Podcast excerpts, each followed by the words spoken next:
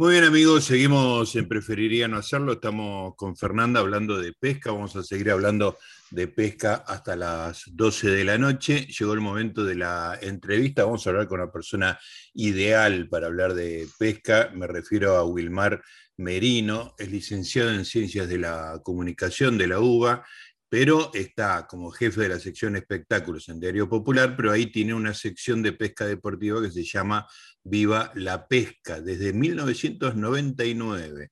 Eh, colaboran las revistas tipo Weekend, Aire Libre, Vacaciones y Turismo, así que tiene una larga experiencia. Además tiene un libro que cuenta historias de pesca, así que creo que es la persona ideal para charlar con, nosotros. Eh, Vilmar, ¿cómo te va? Gustavo Noriga y Fernando Iglesias te saludan.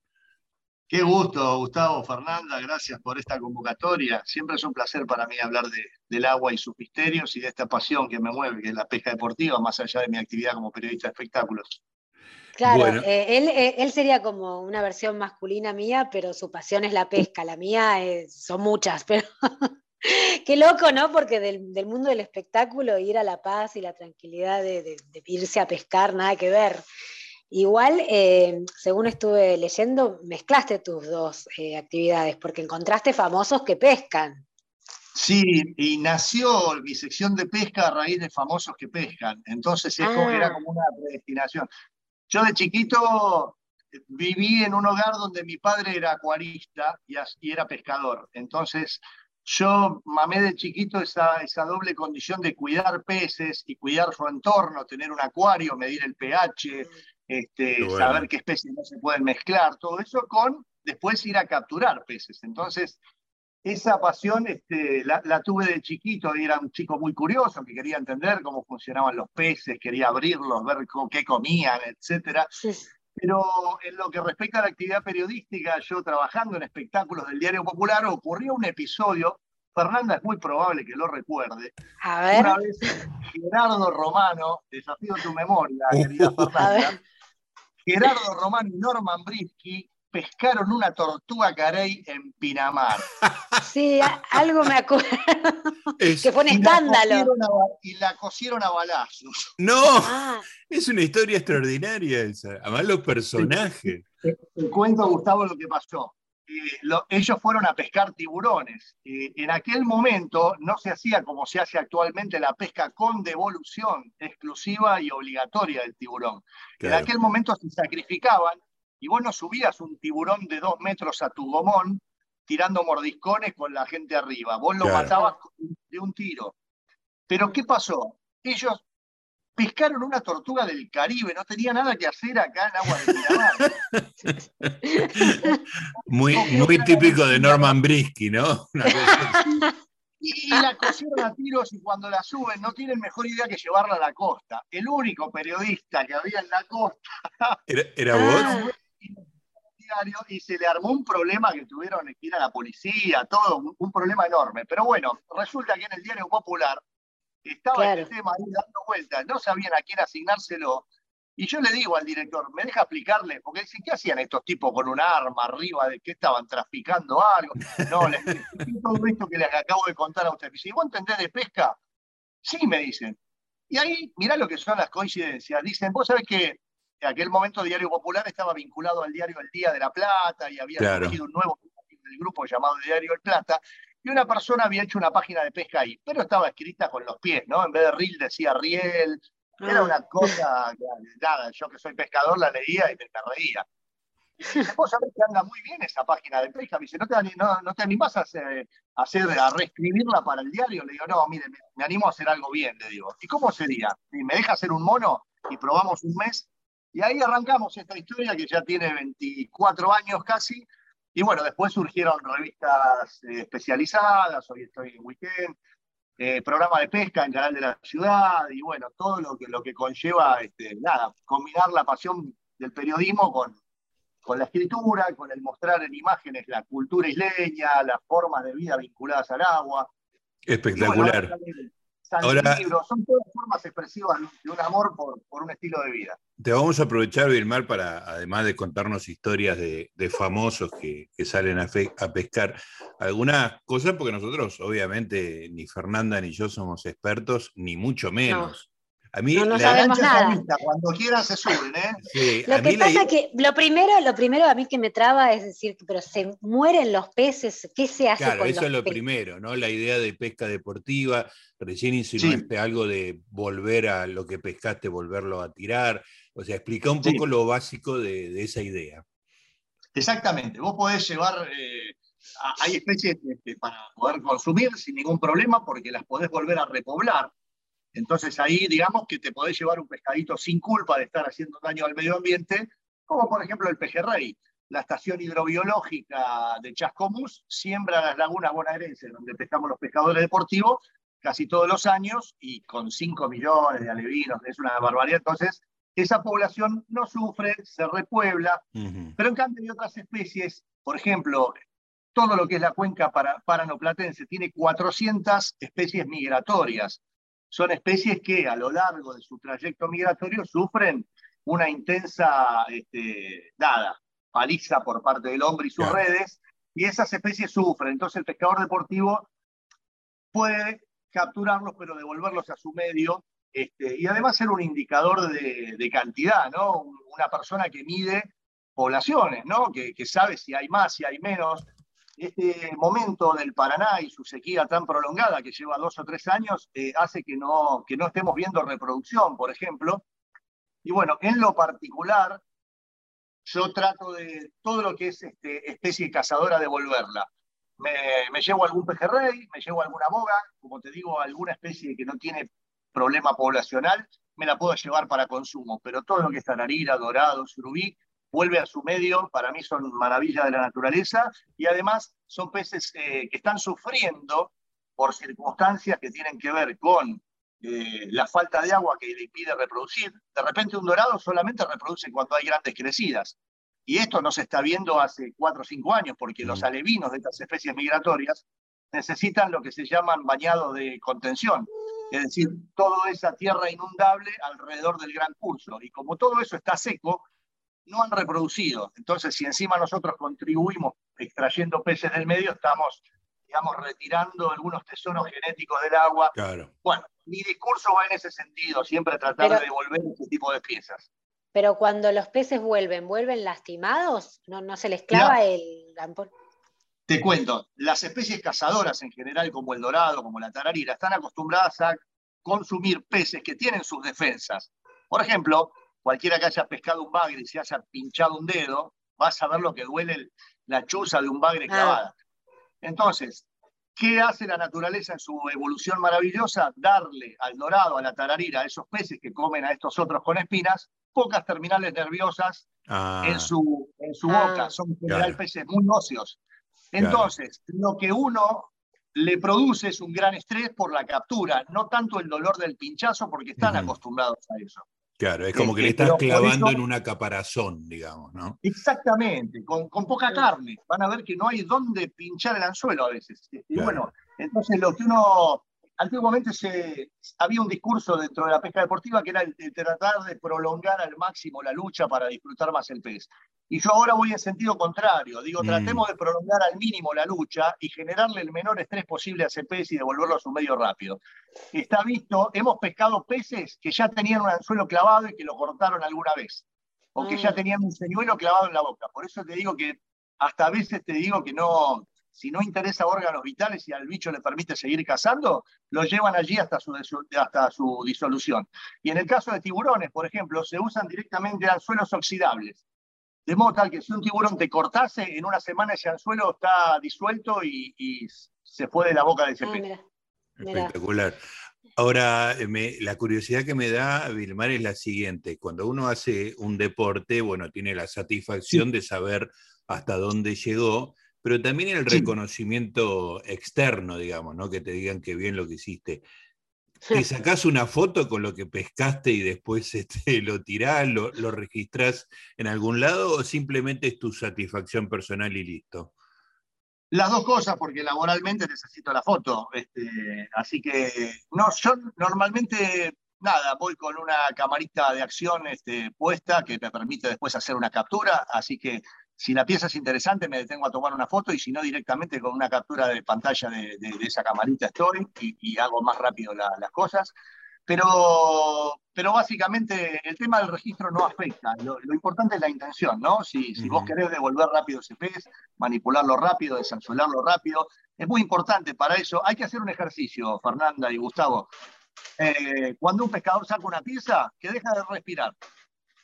Mm, el tiempo que aguanta, el tiempo que aguanta uno es el tiempo que tiene que tratar de, usar para devolver a ese pez al agua. Ah. es lo mismo que le está sintiendo arriba del agua. Qué genial. ¿Y hacen eso en la práctica? O sea, No, la mayoría ah. no, porque, bueno, en principio mucha población se lleva para consumo. No olvidemos que vivimos en un ah, país con un 40% de gente por debajo de la línea de la pobreza. Así que hay mucha pesca de subsistencia. Pero bueno, y después otros que decididamente van a buscar para, para comer. Pero en general el pescador deportivo sí. La cultura del pescador, por ejemplo, truchero, patagónico, sí, ya está muy eh, todas estas buenas prácticas de esta norma de etiqueta, digamos, del buen pescador están muy enraizadas. Pero tenemos también una cultura litoraleña donde el pez es parte de la olla, digamos, donde el, pez va para consumo. Entonces, vivimos en un país heterogéneo, diverso, donde conviven culturas diversas. Claro, y por ejemplo, los que pescan con medio mundo, ¿se considera pesca? No es deportivo, no es ah. un arte de pesca deportiva. El arte de pesca deportiva Qué, vivo que sos. Al, voleo. no hay arte. No hay ningún mérito. yo casi pierdo a mi esposa antes de casarme, ¿eh? en el tiempo de novio, donde a uno lo acompañaban a pescar y, y, les prometían que eso iba a ocurrir en el tiempo, cosa que no se este, en, una, en una pesca ahí en el muelle de, Santa Teresita, veo que mi, entonces novia desaparece y vuelve con un medio mundo, con esa caña de 6 metros y un medio mundo, y dice, voy a sacar unos camarones para comer esta noche. Y claro, tira el medio mundo al agua, la embolsó una ola y la agarré del jean, ah, pero haciendo equilibrio en el muelle antes de irse abajo. Y ah, digo, no, ¿cómo vas a hacer esto? Eh, porque encima tienen como una soguita que te la pones tipo paleta de paddle, que te agarra la mano. Ah. Entonces quedó atrapada. Le digo, ¿cómo vas a hacer eso? Y me dice, si estos señores que tienen 80 años pueden, ¿cómo yo no? Le digo, pero hace 80 años que están haciendo esto, ¿saben cuándo embolsar la ola? Vos tiraste, te embolsó la ola, casi te vas abajo. No ah, es peligroso.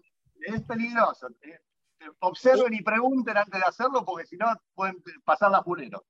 ¿Y, compiten eh, en la pesca? ¿Hay competencias? Bueno, ahí sí, ahí la, pesca está el pescador solitario, el pescador eh, que le gusta ir en barra, y está también el pescador competitivo. Yo es una faz que a mí no me interesa. Mi vínculo con la actividad es un amor con la naturaleza, con el agua, con los seres vivos. Me maravillo con lo que ocurre ahí debajo de la superficie. De hecho, en mis 51 años nunca había pescado, por ejemplo, un bagre raro que pesqué este domingo y que acabo de descubrir eh, que se llama este, patí bastardo, cosa que yo no, no, no, lo, no lo, digamos, me interesan esas cosas, pero hay quien compite y son maquinitas pescadoras, ¿no? Mm. Eh, los peces se miden en una tablita y se van sumando puntos, entonces, pero no encuentro yo particularmente un disfrute en eso, pero, mm. pero bueno, tenemos otra manera de competir que es el tiro a distancia, el long cast. Argentina tiene los campeones del mundo de long cast, que es gente que tira 270, 280 metros. Salvador Bustos es nuestro campeón máximo, está en Tandil. Una verdadera bestia que tira eh, más, le ha ganado a italianos, a gente con, a países con mucha cultura de, tirar de orilla, ¿no? Eh, a, ingleses, a australianos y bueno, aquí tenemos los mejores, ¿qué vamos a hacer? Eso entonces es una persona que, tira, digamos, y uno ve ese río que se estira y estira y llega casi a 300 metros, estás contando. Claro, se mide como, si tiraras una jabalina, se mide eh, así en un triángulo eh, señalizado con los metros y sin línea, ¿no? Se tira solamente la plomada. Y esta ah, persona tira tres cuadras. O sea, Pero ahí no está implicada la pesca, quiero decir. Eh, propiamente dicha. Claro, no, simplemente el tiro. Evidentemente ese señor, cuando va a una playa, puede llegar a lo que nosotros no podemos llegar, que es la segunda canaleta. Vos sabés que las playas normalmente uno llega a la primera canaleta, que es la primera parte profunda, cuando uno se mete y ya lo tapa el cuello, bueno, ahí está, en ese pozo hay pesca, pero después, 100, 200 metros después hay una segunda canaleta, a la que uno nunca va a llegar, siempre va a quedar arriba del banco. Ese señor va a poder llegar y va a poder pescar si la pesca se retira a la segunda canaleta. Y bueno, que lleven a los tiradores de jabalina a hacer eso, para eso. si la habilidad es tirar. Sí, yo creo que si Salvador Busto se dedicara a tirar jabalina, tendríamos un campeón olímpico en esa disciplina. Pero bueno, tenemos un campeón del mundo. Y después está la otra competencia, que es la de sumar peces. Y después hay otros concursos, que es los que suelen hacer en las fiestas provinciales o nacionales de pesca, que es a la pieza mayor. Ahí ya no se ah. mide tanta cantidad, sino el pescado más grande. Mm. Y bueno, felizmente, desde los más de 15 años más o menos, empezó a adoptar que cada concurso oficiado por Secretaría de la Nación de Deportes es con devolución. Hasta las fiestas del surubí, que se hacen de noche, uno tiene que tener el pescado en una jaula o en una red y llamar a un fiscal. Ese fiscal viene, se acerca a la lancha, miren, se hace el registro y se devuelve la pieza. Antiguamente, si uno agarra las viejas revistas Iris Sol, Weekend o Camping de los años 70, uno veía las rancheras lleno de pescado colgado. Ahora en el litoral, eh, bueno, felizmente eso no ocurre, pero bueno, fíjate vos lo que es la, depredación actual, este problema ecológico al que veníamos eh, haciendo referencia antes, que la última fiesta del Pacú en febrero, entre más de 300 cañas, no hubo un solo Pacú. No se pescó un Pacú. Ah, que están en extinción. Están en extinción, se han quemado muchos de los árboles que dan los frutos que ellos comen. Las ah. quemas del litoral han sido muy importantes. Y toda esa ceniza, todo eso que uno le tira al agua, se han detectado en estudios de Universidad de Rosario y, del litoral, este, ivermectina, que son productos del agronegocio en, los peces, glifosato en los peces. Es decir, mm. convertir o expandir la frontera agropecuaria al litoral tiene sus consecuencias en la vida que hay en el litoral. Y uno a veces siempre tiende a ver a ese yacaré, al mono quemado, a, la guaragua azul que aparece en un poblado donde no debería estar pero lo que pasa bajo el agua también, recibe los impactos negativos de todo esto. Interesante. Y encima tenemos un país que es el único del mundo que exporta pescado de río, que es una, atrocidad ecológica porque eh, no, no se puede abastecer, los cursos de agua dulce están para abastecer comunidades regionales, no están para abastecer una demanda infinita mundial creciente como es la de pescado de río o como es la de pescado. Entonces, este, si a vos te dicen, bueno, mandame el doble de toneladas, bueno, pero el río no resiste eso. O sea que cuando se exporta, se exporta, eh, lo que se debe exportar entonces son peces que tienen que ver con el mar, no con los ríos. Peces de mar o peces de acuicultura. Claro, criados especialmente. Siempre se va, se va, a la naturaleza y se saca lo que uno quiere. Y no es así. ¿Por qué no generamos acuicultura? Que eso sí da fuerte. Eh, primero da laburo, porque involucra gente para eso. Exactamente, industria y trazabilidad del producto. Yo sé qué origen tiene. Si a mí me pescan un sábalo al lado del riachuelo o en Verazategui donde tiran de fluidos cloacales sin tratar y lo mandan a un frigorífico de Entre Ríos o, lo venden en el mercado local para exportar, yo no sé de dónde vino el sábalo. Ah, Entonces, esto es lo que es, claro, es un asco y es peligroso para la salud. Para, y hay un mito que dice que no hay que comprar pescado los lunes porque los domingos no hay pesca, como que las pescarías abiertas los lunes son, no sé, medio truchas, ¿es verdad eso? No, no, no le dé mucha y además, este, nada, tengamos en cuenta que le hacemos un, gran daño al río. Si nosotros secáramos el río de la Plata y secáramos el Paraná y pesáramos los peces que, extraemos, el 65% de esa biomasa son sábalos. Y el sábalo es el pan del río, y ese es nuestro principal producto de exportación. Este, el sábalo el sábalo, el sábalo, que es un pez este, que es el pan del alimenta toda la cadena desde que es largo hasta que pesa 4 kilos. Ah, es, es, pan del río en el sentido que alimenta a la fauna que está en el río. Ah, yo pensé que era como el más común. Claro, es el más común. Eh, yo te conté que tenemos 400 especies migratorias. Bueno, la migración del sábalo acomoda la migración de todas las otras especies. Porque ¿Pero qué tamaño tiene? ¿Qué tamaño tiene? Puede llegar hasta 4 o 5 kilos en su, en su versión mayor. Este, y bueno, a partir de los 40 centímetros se considera que está en edad reproductiva. Pero como está tan depredado, la respuesta evolutiva del pez en estos 25 años que llevamos exportando pescado de río ha sido empezar a reproducir antes. A los 28, 30 mm. tratan de empezar a reproducir porque falta stock de sábalo. Encima, la medición que se hace en nuestro país de, cuánto podés capturar es, totalmente un chiste porque este, este año la medición, para que sea una medición real y, digamos, este, justificable, debe tomarse siempre en los mismos lugares, entonces vos me medís que este año hay más o menos. Y este año los lugares y el año pasado han quedado secos, de modo tal que qué medición se pudo hacer para que este año se clonaran exactamente igual al año pasado los cupos de exportación. Así que bueno, hay entidades de pescadores, de ecologistas y demás que se están nucleando para hacer este, nada, demandas, se les piden explicaciones. y encima otra cosa, como dijimos, los peces migran, el río es el mismo, hay que tratar las cosas con un comité de cuenca. No puede ser que Entre Ríos tenga una legislación, eh, Santa Fe, que está en la orilla opuesta del Paraná, tenga otra legislación, el Chaco tenga una legislación y Corrientes tenga otra, y encima tenemos una frontera compartida con Paraguay. Claro. Entonces, este, hay, que, hay que, pedirle a, los, a, tus amigos famosos que pescan que, hagan campañas. Bueno, lo hizo Fantino, lo hizo Fantino. Ah, claro. Y, recuerdan ese video pegándole a Jumbo, ¿no? Por vender un sábalo que, no, no estaba en medida. Y, sí, Fantino es uno de los más famosos, junto con Nito Artaza, que salen a pescar. Con Nito Artaza. Sí, bueno, yo en el libro que hice cuento incluso de gente que nunca agarró una caña como Abel Pinto, así que me acompañó a pescar. ¿Y, por qué, ¿Y por qué fue? ¿Cómo, ¿Cómo fue que nunca había agarrado una caña y fue? ¿Vos lo invitaste? Sí, porque estaba sacando un disco y me proponen hacer una nota, conozco de mucho tiempo a su jefa de prensa, y le digo, ¿dónde va a ser la nota? Y me dice, la, la nota que tiene a la mañana me dice en Canal 7. Bueno, le digo, que pase por Puerto Madero, que lo invito a mi club de pesca y vamos a pescar. Y lo, bueno, lo llevé a pescar ahí y nada, no quería agarrar los peces. Primero le daba como cierta cosa, pero después me dice, mira, a mí me gusta mucho ver cuando alguien ama lo que hace y lo hace con tanta pasión y la, pasó realmente muy bien. Además, ese club de pesca del que soy socio está en el límite con la reserva ecológica, de modo tal que tenés como una frontera ahí que ves el puerto y toda su actividad febril de un lado y del otro lado ves una garza mora, eh, un lagarto que se viene a la orilla a, buscar resto de comida en el río, o sea, tenés como un, contraste muy presente y muy grande y me encantó todo eso. Y después, bueno, armé un pelote bárbaro en Universal Music cuando vino David Bisbal, la primera vez en la Argentina para Operación Triunfo, y, lo voy a entrevistar.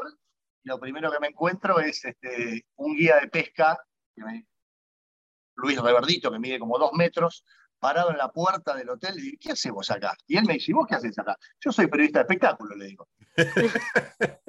y, él me dice, y yo soy guardaespaldas. No.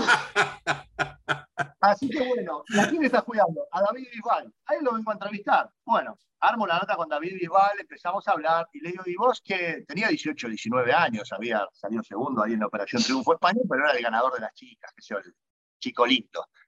Este, creo que esa edición la ganó Chenoa, un argentino pero me dice David, este, bueno, yo era un chico, soy un chico que le gusta la marcha, ir a bailar, qué sé yo, y me gusta la pesca. Y le digo, no me digas, uh. ¿sos de Almería? Sí. No me digas que ves tal programa. Y le cité un programa español, Liti Rivera Pesca. Sí, me dice, qué sé yo. Y le digo, ¿Y, te gusta pescar? Y se acerca al hermano, que le gusta más la pesca que a él. Y me dice, me encanta. Que y digo, vamos a pescar. Digo, vos tenés la gala el sábado, era un martes esto. Digo, vos tenés la gala, te van a llevar a ver tango, a, cuatro, Muy bueno. Cuatro, disfrazados de gaucho que te van a hacer un show en alguna estancia. Digo, vamos a pescar. ¿Y cómo hacemos? Y lo llamo al guardaespaldas, le digo, vení. Claro. Vamos, salgamos con David y yo y armamos una salida, ¿sí? sin decirle nada a nadie. ¿A dónde? Bajan al río de la Plata. Este, guía sale de San Fernando y suele pescar en zona de Martí García. Ah. Y claro, ahí nomás. Y mm, estoy bajando en el ascensor y me llama la gente de Universal. Me dice, me hiciste un despelote bárbaro, tenemos todo Ahí se, se, vuelven locos si hacen algo fuera de agenda. Claro. Al revés, le digo, este muchacho los va a amar, los va a amar. Y bueno, se armó la salida con David. ¿Y qué, y tomó su primer mate arriba de esa lancha. Ah, qué grande. todo, todo el paquete. Cuando el guía a las 5 de la tarde saca saca la calabaza y, empieza a llenar el mate, y David miraba con ojos desorbitados, dice, hasta que no aguantó, dice, ¿por qué le ponen orégano a ese cuenco?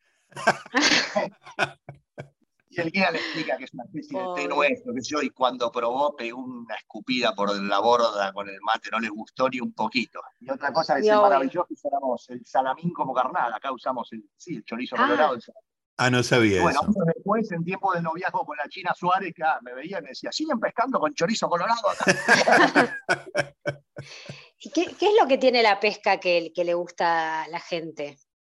Eso, eso lo explico acá un poco en el libro. Mira, te lo voy a ejemplificar qué me pasa a mí, ¿no? Como te decía, hay distintos tipos de pescador, el competitivo, el socialero, el que le gusta ir en bar, Maradona era un tipo que era mi grupo familiar y mi grupo de amigos, y campamento en la isla y pelota de fútbol. Para él la pesca se complementaba con eso. Yo puedo ir perfectamente en soledad y una noche como la de ayer, ¿no? Con rayos ah, Con tormenta. Con tormenta. Mira, Siempre suelo contar este cuentito que es el que abre un poco el, libro mío, La pesca es puro cuento. Eh, un granjero con 10 hijos pierde su posesión más valiosa, un reloj en un granero. Un reloj que venían pasándose de generación en generación. Entran los nueve hijos mayores y el granjero no lo encuentra. El chiquito quiere entrar y lo paran en la puerta. No, vos no vas a ser de utilidad. Salen todos desahuciados. El chiquito se cuela sin que nadie lo viera. Sale al rato con el reloj en la mano y le dicen, 10 personas grandes, más grandes que vos, estuvimos allí buscando, no encontramos el reloj. ¿Cómo hiciste para encontrarlo? Y él dice, me quedé en silencio y escuché el tic-tac. Y eso, es, eso es lo que nos pasa a algunos pescadores cuando estamos pescando. Estamos en nuestra meditación, en nuestro momento zen, tomando decisiones. Carreras como las de Hernán Drago se decidieron pescando, por ejemplo. Eh, un chico como él que no era gordo, no encontraba su lugar, no lo aceptaban en ningún deporte. El padre un día agarra a los hermanos y le dice, cada uno va a elegir una actividad y la va a hacer a fondo y la va a hacer bien. Y él, que no encajaba en ningún lado, eligió anotarse en la escuela de pescadores del Club Olivos. Y allí, allí encontró gente que lo aceptara, que no lo discriminara, gente mayor, gente joven. Y bueno, el tiempo lo llevó a cuando fue adolescente, ponerse de novio con una modelo, ir a la agencia a buscarla y que allí en la agencia el dueño le diga, ¿y vos dónde trabajas? No, yo no trabajo en ningún lado, soy el novio de fulana. No, no, dice, vos vas a trabajar conmigo. Y en una semana le estaban proponiendo irse a Milán a hacer carrera, o sea, dejar el país, dejar toda su vida. Y bueno, y él se fue a pescar, a tomar una decisión, y bueno, volvió decidiendo quedarse. Y le dijo, si querés que trabaje de modelo, va a ser acá, porque estoy de novio y tengo mi familia y mis afectos. Así que, es, introspectiva la, es, introspectiva la, actividad. Totalmente, es una forma de meditación, es un autoanálisis y es una forma de salir de una irrealidad. Vos pensá, Gustavo, pensá, Fernanda, nosotros somos este, seres que tenemos este gen paleolítico de salir a, pescar, cazar y recolectar, aunque vivamos en, esta, en, esta, antinaturaleza que es la ciudad, ¿Cuánto hace que ustedes no pisan con los pies el pasto, la arena, que no se meten a chapotear en el agua, que no pisan A mí, me, a mí me, va mal con el, porque piso el pasto, me pican las hormigas, se me infecta la pierna. pero, pero, pero no es natural pisar zapatilla como suela de goma. Eh, hay, hay que retomar el contacto. Una navegación, ver un amanecer, el sol saliendo en el río, es maravilloso tiene, Ya estoy pagado antes del primer pez yo con eso. Y después encima tengo la suerte de que además de la pesca, se metiera un ciervo de los pantanos al agua y lo veo cruzar el Paraná Mini, o veo un carpintero, o un martín pescador que hace un vuelo rasante y agarra una mojarra y sube a la rama de nuevo. Yo ya estoy, ahora vine de Pampa de la Chala, estuve pescando truchas allí en, en las altas cumbres cordobesas con cóndores revoloteándome arriba. Seguramente me querría comer o quería que me desbarranque para hacerme la cena. Pero es maravilloso eso. Yo, me, vuelvo con sensaciones que no encuentro en otra actividad. Vilmari, ¿cómo es tu historia personal con la pesca? O sea, eh, ¿desde chico tenías esta afinidad o es algo que descubriste más adelante? Sí, como te dije, mi papá era acuarista y pescador, pero mi pasión por la pesca superaba en mucho la de mi papá. Yo recuerdo, además, facturas que le he pasado a mis padres, porque eran tiempos de los militares y tiempos donde pasaban cosas en este país, que uno después se enteró, que 4 o 5 de la tarde vamos a pescar, papá, no, vamos a pescar, no, y cuando se dormía la siesta le manoteaba unas monedas, me tomaba un colectivo con siete años hasta Plaza Italia, en aquel tiempo el zoológico era gratuito, entonces yo sabía que entrando por la puerta de Plaza Italia, saliendo por la de Libertador, cruzaba la avenida y tenía el planetario, tenía el otro lago, el Rosedal, y me ponía a pescar ahí. Y después por ahí a las 9 de la noche con un anzuelo clavado en el dedo, no había celular, no había nada, no sabía. Yo dejaba una nota, me fui a pescar, nada más. Y el día que me regalaron la bicicleta me perdieron. Me tenía que haber puesto un GPS insertado en algún lado porque me perdieron. Yo me iba a la costanera y me pasaba la noche. Eh, este, me encanta que digas, era irrefrenable, o sea, no podían pararte. Sí, consejo para los padres, nunca combatan una pasión. Cuando ven algo tan determinado, tan orientado. A ver, mi hermano hacía judo, y yo veía que a él lo acompañaban, encima era bueno, clasificaba para esto, para iba a competir a La Rioja, clasificaba para Panamericano, iban. Y yo, a mí me lleven, quiero que me lleven a pescar. Vos sabés que algo así, que viene como muy fuerte, le pasó, también lo cuento en La pesca de puro cuento, a Celina Rucci, que no conoció a su padre. A los tres años no supo más de él, Rucci, ¿no? Desapareció del mapa, no solamente político, sino del mapa en general, no supo de su padre. Ella fue criada por madre, por tías, y a los siete años la llevaron a pasear a la Laguna de Lobos, le compraron un palito mojarrero y no la podían parar y no la podía parar, y quería ir a pescar y quería que la vuelvan a llevar allí a pescar, y no entendían estas tías de dónde venía eso, y eh, con su adolescencia, los novios, también ella les pedía que lo lleven a pescar, encima nunca le tocó un novio pescador. Bueno, en fin, cuando ha sido chica playboy y empezó a hacer teatro y qué sé yo, ha dormido en el barco de amigos, de guías de pesca, eh, porque, viste, doble función, más cena tardía, ya Después, una vez que te dormí, no te levantás más a las 5 de la mañana para ir a pescar. Entonces iba al barco directamente. Estaba en el camarote ah. durmiendo, todos los pescadores ahí eh, pescando, y a las 10 de la mañana aparecía la reina, y los muchachos miraban no entendiendo nada. ¿Qué pasó? Una sirena parece. Pero era fanática. Fanática total. A los 30 y pico se entera que su padre vive en Río de Janeiro. Y esto no salió en ningún lado. estas son cosas que te cuentan pescando las personas. Viaja a Río de Janeiro, conoce a su padre, que se había tenido que ir en los tiempos duros, y ¿qué hace su padre todos los días al salir de la oficina? Se va a pescar.